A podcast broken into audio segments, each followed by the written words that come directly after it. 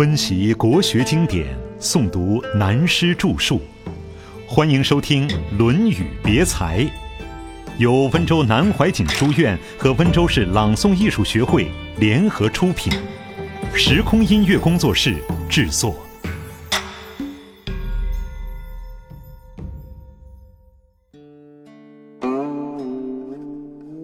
聪明人的玩具。子不语，怪力乱神。这四样东西是孔子所不喜欢多讲、很少讨论的事。因此，在我们的观念里，孔子是很平淡的、很老实的，做一个普通人。乾隆时代有名的才子袁枚著了一本《子不语》的笔记小说，专门讲神鬼等奇怪的事。因为孔子不讲，而他要讲，所以书名《子不语》。其他如纪晓岚的《阅微草堂笔记》，康熙时代蒲松龄的《聊斋志异》，再加上王渔洋的《池北偶谈》，都是清初几个大名士、大才子的作品，充满怪力乱神的故事，就如现在大家喜欢讲鬼故事是一样的。前几天有一个英国专门研究灵魂学的博士来找我。现在研究灵魂学在世界各地都很流行，这门科学绝不能轻视。假定有一天科学证明了死后灵魂的去向，许多宗教将成问题，站不住脚了。其次，世界文化也将有一个大的变化，就是基于唯物思想。因而从事科学发明的许多科学理论，乃至爱因斯坦的相对论，以及其他许多哲学上的观点，都成了问题。另一个观念，今天全世界是科学的时代，但我们站在政治哲学或人类哲学的立场看这个时代的文化，则是充满了怪力乱神。一个时代到了衰落的时候。社会上就会充满了这四种气氛。什么是怪呢？多得很，如美国人的裸奔，中学生一二十人围起来站着吸大麻烟等。全世界奇奇怪怪的事很多。报纸上刊登的许多奇闻，等于在提倡怪事。每登一次，就会引起效法者，像毁容案。以前几乎没有人知道这种残酷的手段，自从报纸登了一次以后，接连就发生了许多同样的案子。这是社会上怪的现象，遍地都是。例，西门町的太保打架，动不动刺一刀；电影上、电视上柔道、摔跤、相扑的比赛，肌肉打得越响越好。在我们中国学武术、讲武德的人看来，觉得好笑。乱，思想的纷乱，社会的变乱。神，加上神怪的事情，民间迷信的组织，新兴宗教各个派系的兴起，除了已被取缔的鸭蛋教以及正受注意的统一教之外，还有很多。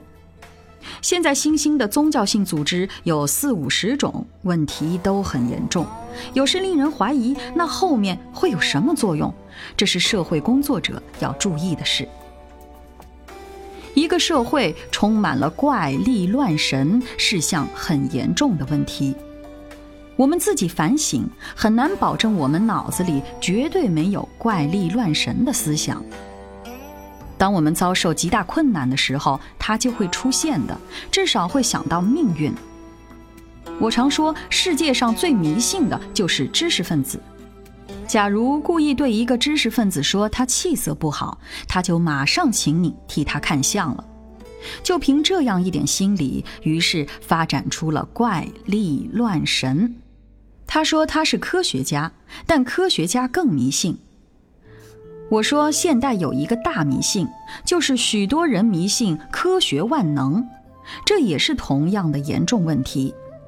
如果人的智慧到达了哲学的最高境界，怪力乱神摸不进来了，才真是平时的人。孔子讲人道，也就是这个道理。因此，我们不能轻易放过怪力乱神这四样东西。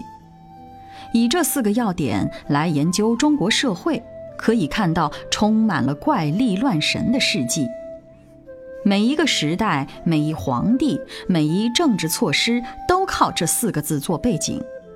尤其中国历史上说及某某名人，后面都有一样神怪附会。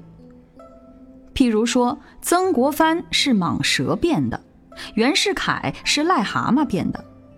清代末年，好好坏坏的几个大人物被称为西山十怪，前生后世都有一套说法。尽管当时文字上没有写出来，但口语相传，煞有介事。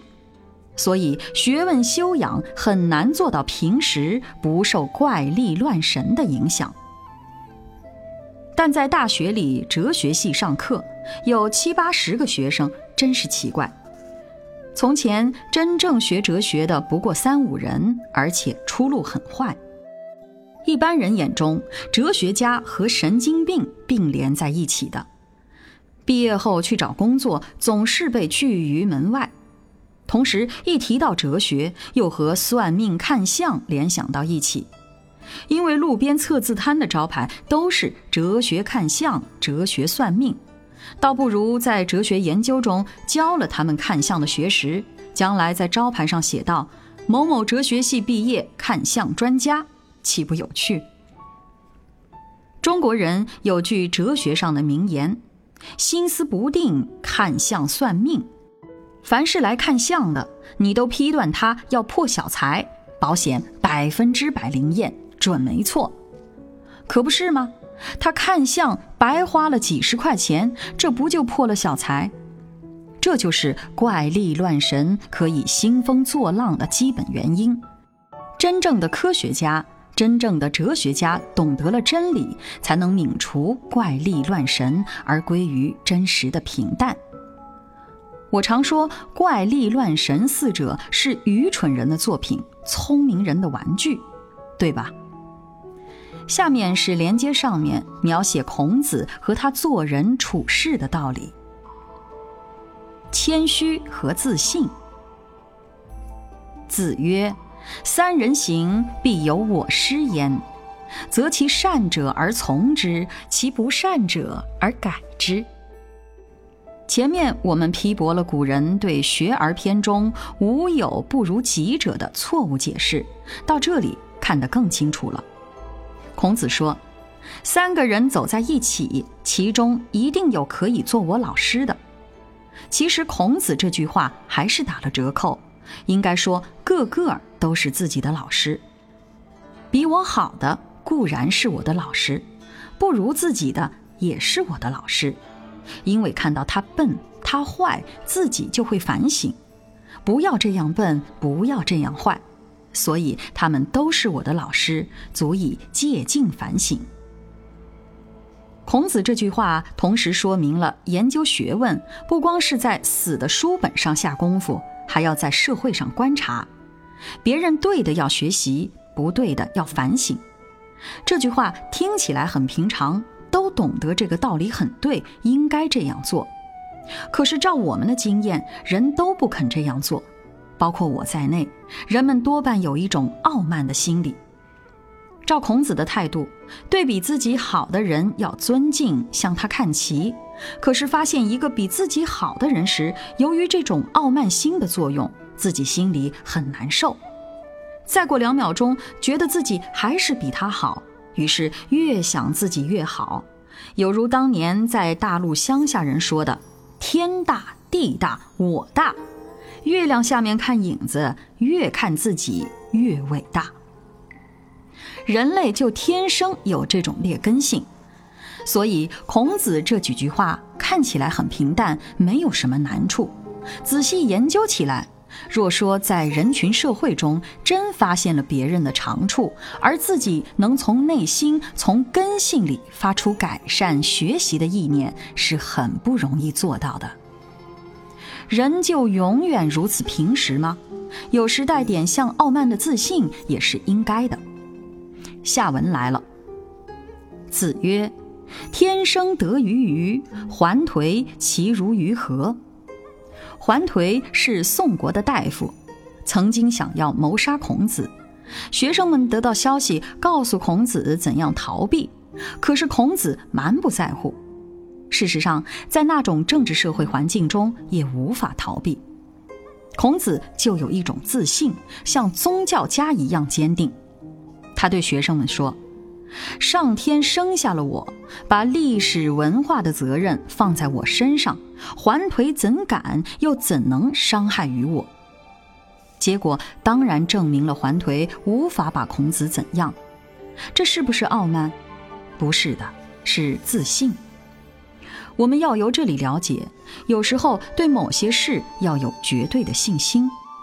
假如没有这种自信心就不行。学过中国武功的人就知道，学军事的更知道，如果丧失了自信，功夫再好也会被打垮的。看荆轲列传，他的剑术并不高。有一次，他去看一位剑术高手，荆轲举起剑来。那个人不动，只两眼盯着荆轲，结果荆轲还剑入鞘，回头就走。如果以现在的武侠小说来说，那个人的眼睛已经练就了一种特有的刚毅之气。事实上是宁静自信的精神把对方克服了。这是以武术来说明自信心的重要。尤其个子矮小的人与体格魁梧的人打斗。如先自失去了信心，一定失败。自信在很多地方对很多事情都是很重要的。刚才讲了这一大段孔子做人处事、做学问的修养，下面便再转到他在教学方面的教育法。子曰：“二三子以我为隐乎？吾无隐乎耳。”无无形而不于二三子者，是谋也。这等于说，诸位，你们以为我讲学问还会保留秘密不传给你们？我绝对没有丝毫隐瞒。所谓知无不言，言无不尽。你们做学问为什么都不懂呢？做学问容易犯一个毛病，都怕老师会留一手。尤其是中国古代学武功的人，老师很可能会留一手，留一手以防徒弟打老师。可是这一留，留到最后就都没了。孔子说：“我并没有保留，我的学问很简单，本身就是教材，表现在平时做人处事言行间，学问就在这里面。告诉了你们，千万不要只在书本上死念书。”换句话说，这一节书显示了孔子的教育法是在日常生活行为上处处表达无疑，不要有神秘感，不要有好奇心，他随时随地都在教学，学问就从生活经验得来。书本上是求知识，求前人的经验和前人的见解与心得。但是要把这些知识、见解与心得用到自己身上，就要加以体验了。所以他说：“吾无形而不于二三子者，没有哪一次、哪一个地方不表现学问的道理。你们要在这方面去了解、去学习。”跟着下面又提出来孔子的教育宗旨：“子以四教，文、行。”忠信。现在有些研究孔孟学说的人跟着新时代走，他们说孔子是非常科学的。在当时，孔子就有分科教育了。他对学生们分有文、行、忠、信四门类别，好像现在分科分系的教育法，这是说笑话了。孔子教育的宗旨是这四项：第一，文。包括了知识、文章、广义的文章，文章的文采、字句和条理，章是连起来的一大篇文理。狭义的是指文字作品叫文章，这是后世观念。在春秋战国时候，文应该是广义的文章，包括了一切知识及学问。第二，行，文章好，知识好，充其量变成文人。学者们要注意，古人早就有“文人多无形”的说法。所谓“文人多半无形”，就是说，知识多了，正理歪理条条有理，因此凡事蛮不在乎，变成了名士风流大不拘。还有，往往文章写得好的人，并没有什么实际的功业。看中国三千年来文学史，文学造诣高、诗词歌赋都行的人，在事业上并没有什么了不起之处。以诗人来说，杜甫、李白等在其他方面没什么大成就，在工业上有成就的人不一定文学是好的。不过，像唐代几个皇帝，文章诗词都非常好，尤其唐太宗诗做得非常好。不过他不肯做，书法也好，所以唐代文学好是帝王们提倡的。宋朝的儒家理学讲得好，推其原因也是受宋太祖的影响。赵匡胤本身就内行，所以说转移社会风气在于一二人者，但不是你我一二人。这从历史上可以得到很多证明。但有功业的人，他的丰功伟业又往往盖住了文学上的才气，所以孔子四教中的“行”也不是单指普通的操行，而是指一生事业的成果。然后讲到第三的“忠”，不是唐宋以后所讲的忠于某一个人的意思。孔子讲的忠，是对国家、社会、父母、朋友，任何一人一事，答应了的话就贯彻到底，永远不渝的诚心。对一事一物无不尽心者，谓之忠。第四，信，就是有信义，这是孔子教育的四个重点，不能够分开的。如果说它是分科了，那就是笑话。谈到这里，我们对于中国现代教育感慨很多，尤其每年联考之前常谈起这个问题。照过去的猜题方式，今年一九七四年的作文题一定是向十项建设这个方面猜，而今年的作文题爆出了冷门，出对了，是来自荀子上的“荀子曰：吾尝终日而思矣，不如须臾之所学也。”不料。有一家大报的社评批评说：“现在已经到了科学时代，还出这样古老的题目，不合时宜。”我看了这样的社论，连叹一口气都觉得浪费。报章是领导文化的先锋，居然有这样的观点，天下事可知矣。今日的教育实在是一个严重的问题。尤其是对于我们国家民族文化的前途，更是一个大问题。我经常觉得，中国这几十年来的问题根本发生在教育上，而且很严重。